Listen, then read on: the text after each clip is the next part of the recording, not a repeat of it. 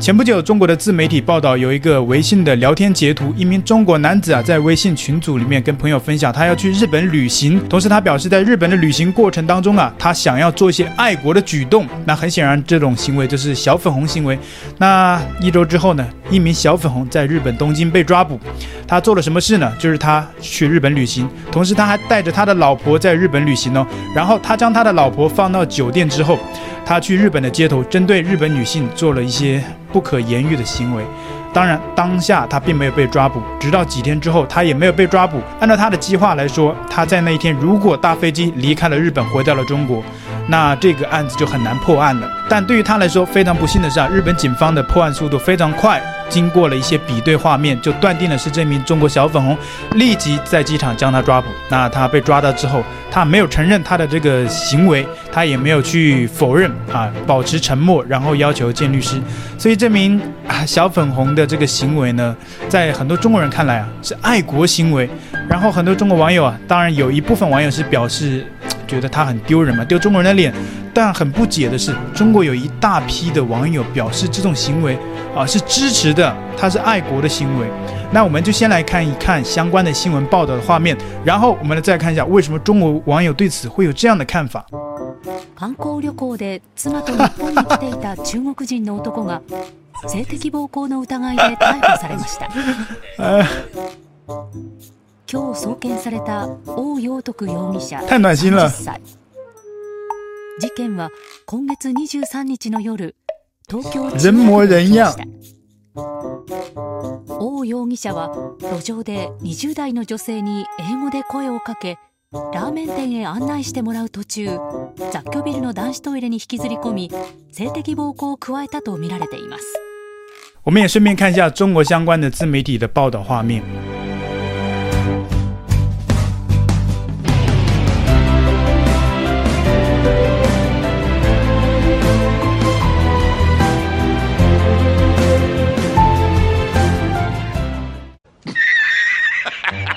针对这样的一个新闻呢，按理来说，在全世界看来，这样的行为都是一个犯罪行为。那在中国，如果发生这种行为，我相信中国的警方也是会绳之以法。这就是一个在全世界任何一个角落都是犯罪行为。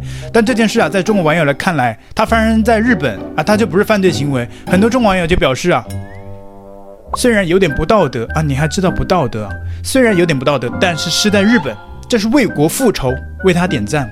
我觉得他是为国丢脸，你知道吗？这丢了多少中国人的脸呢？在这个登上了国际媒体之后，大家都知道哦，中国籍男子，这是中国人。当然，就像我刚刚说的，有些小粉不认可他，觉得他不配做中国人，不是中国人，就开始跟这个中国小粉做切割，这切割不了的。他的做的这些爱国行为，很多网友不也认可他了吗？说他是英雄，为他点赞。那还有网友表示啊。哈哈哈哈哈哈哈哈！你看幸灾乐祸，我只能说罪有应得，好样的。这个罪有应得，我不知道他说的是这个男子还是说日本，所以无从判断。但我觉得按照中国小粉红的逻辑，我觉得他应该是说的日本啊。他说很多中国小粉红认为日本以前在战争年代啊，以前的日本右翼啊进行侵华战争呢、他觉得。啊，这是罪有应得的。我觉得他大概率是说日本罪有应得啊，当然也有小概率说这个男生被抓了罪有应得，但是我觉得这个概率比较小。还有网友表示他是英雄，希望尽快释放。这个我就不用多解释了，因为过去类似的相关事件的时候，很多中国网友对此也是这样的相同的表态。还有网友表示，当年二战时日本军队是怎么对待中国妇女的，今天我们就怎么还回去。请日本尽快无罪释放。你像这些人，那个二战年代那些人，那些日本的右翼势力，他们的确是犯罪的，他们的确犯下了战争的罪行。这在全世界，他也经过了国际法庭的审判，美国也对他进行了制裁。在现在一个和平年代，一个出生在日本跟他不相关的人，你为什么要把这个罪行的承担的后果要放在一个弱不相干的人的身上呢？打个比方，因为人出生都是没有规律的。假如说你出生在日本，你觉得别人来攻击你，因为你是个日本人，为之前的那些人去承担相应的后果，你觉得公平吗？并且之前的那些日本人跟你没有任何的血缘关系。只是因为你们都出生在同一个国家，唐朝啊、宋朝啊，中国有五次先后去进攻日本，当然最后都失败了，因为当时中国从当时的中国的附属国朝鲜啊，从那个朝鲜半岛的那个有个叫对马岛，当时中国进攻了几次日本都是失败了，因为海上的台风比较大。那你能说以前历史上的中国侵略日本，那今天我们这些中国人要不要去跟日本道歉？要不要啊？作为中国人，我们是有原罪的，我们都是罪人，也不合理啊，对不对？所以中国人现在完全啊，大部分的中国人、中国网友已经跟这个文明世界脱轨了。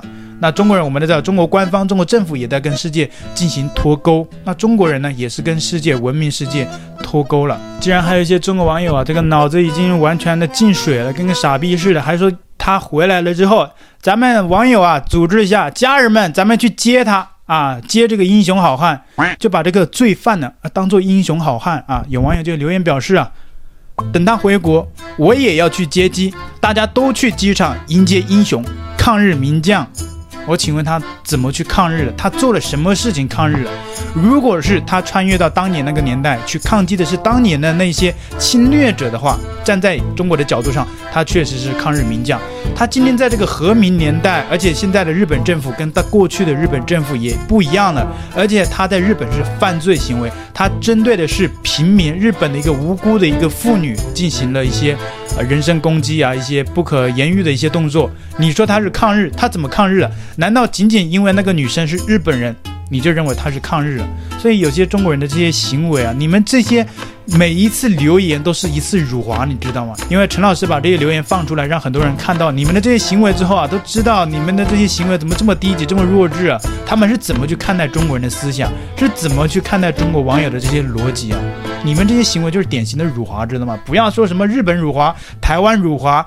国外辱华，最辱华的就是你们小粉红自己，知道吗？前段时间在中国抖音上有一支短影片，它的流量特别高，就是一个摊主卖肉的摊贩，他把一个老爷爷啊去他摊位买肉，但是那个老爷爷呢，他舍不得花钱，买不起肉，站在他的摊位面前盯着猪肉看了很久，也舍不得买，然后这个流量就特别高，因为非常感动嘛。然后呢，引起了什么连锁效应呢？就是很多也是卖肉的人，他看到他这个流量特别高，那其他的这些卖肉的摊贩呢，其实他们也每天遇到这种状况，就是有些买不起肉的人一直在站在那边徘徊，想买又舍不得买，所以他们就想到，既然经济这么不好，既然现在我有这个资源，就是我是卖肉的嘛，我可以拍到这种画面，那我为什么不去多赚一个网络的收入呢？就有很多的这些卖肉的摊贩呢，他们就在抖音上发出。自己的摊位前面啊，也遇到这种老人去买肉买不起的状况，发到抖音上面呢，都流量特别高。那结果抖音呢就把这些相关的画面呢，全部都给删除了。然后呢，抖音给出的这个理由是啊，因为他们的这个画面呢出现了违反社群规则的一些画面，因此才遭到了移除。就有很多人就表示不解，这些老人买不起肉啊，这种画面是怎么引起了？啊，违反社群规范的啊，我想了很久也想不通。接下来就看一下相关的这个违反了抖音社群规范的这个影片是怎么违反的啊？就荧幕前的观众朋友们，你们来看一下，你们能不能发现这个当中到底哪个环节出现了违反中国抖音的社群规范的一些问题？欢迎在留言区啊，看完了之后来跟我们留言互动。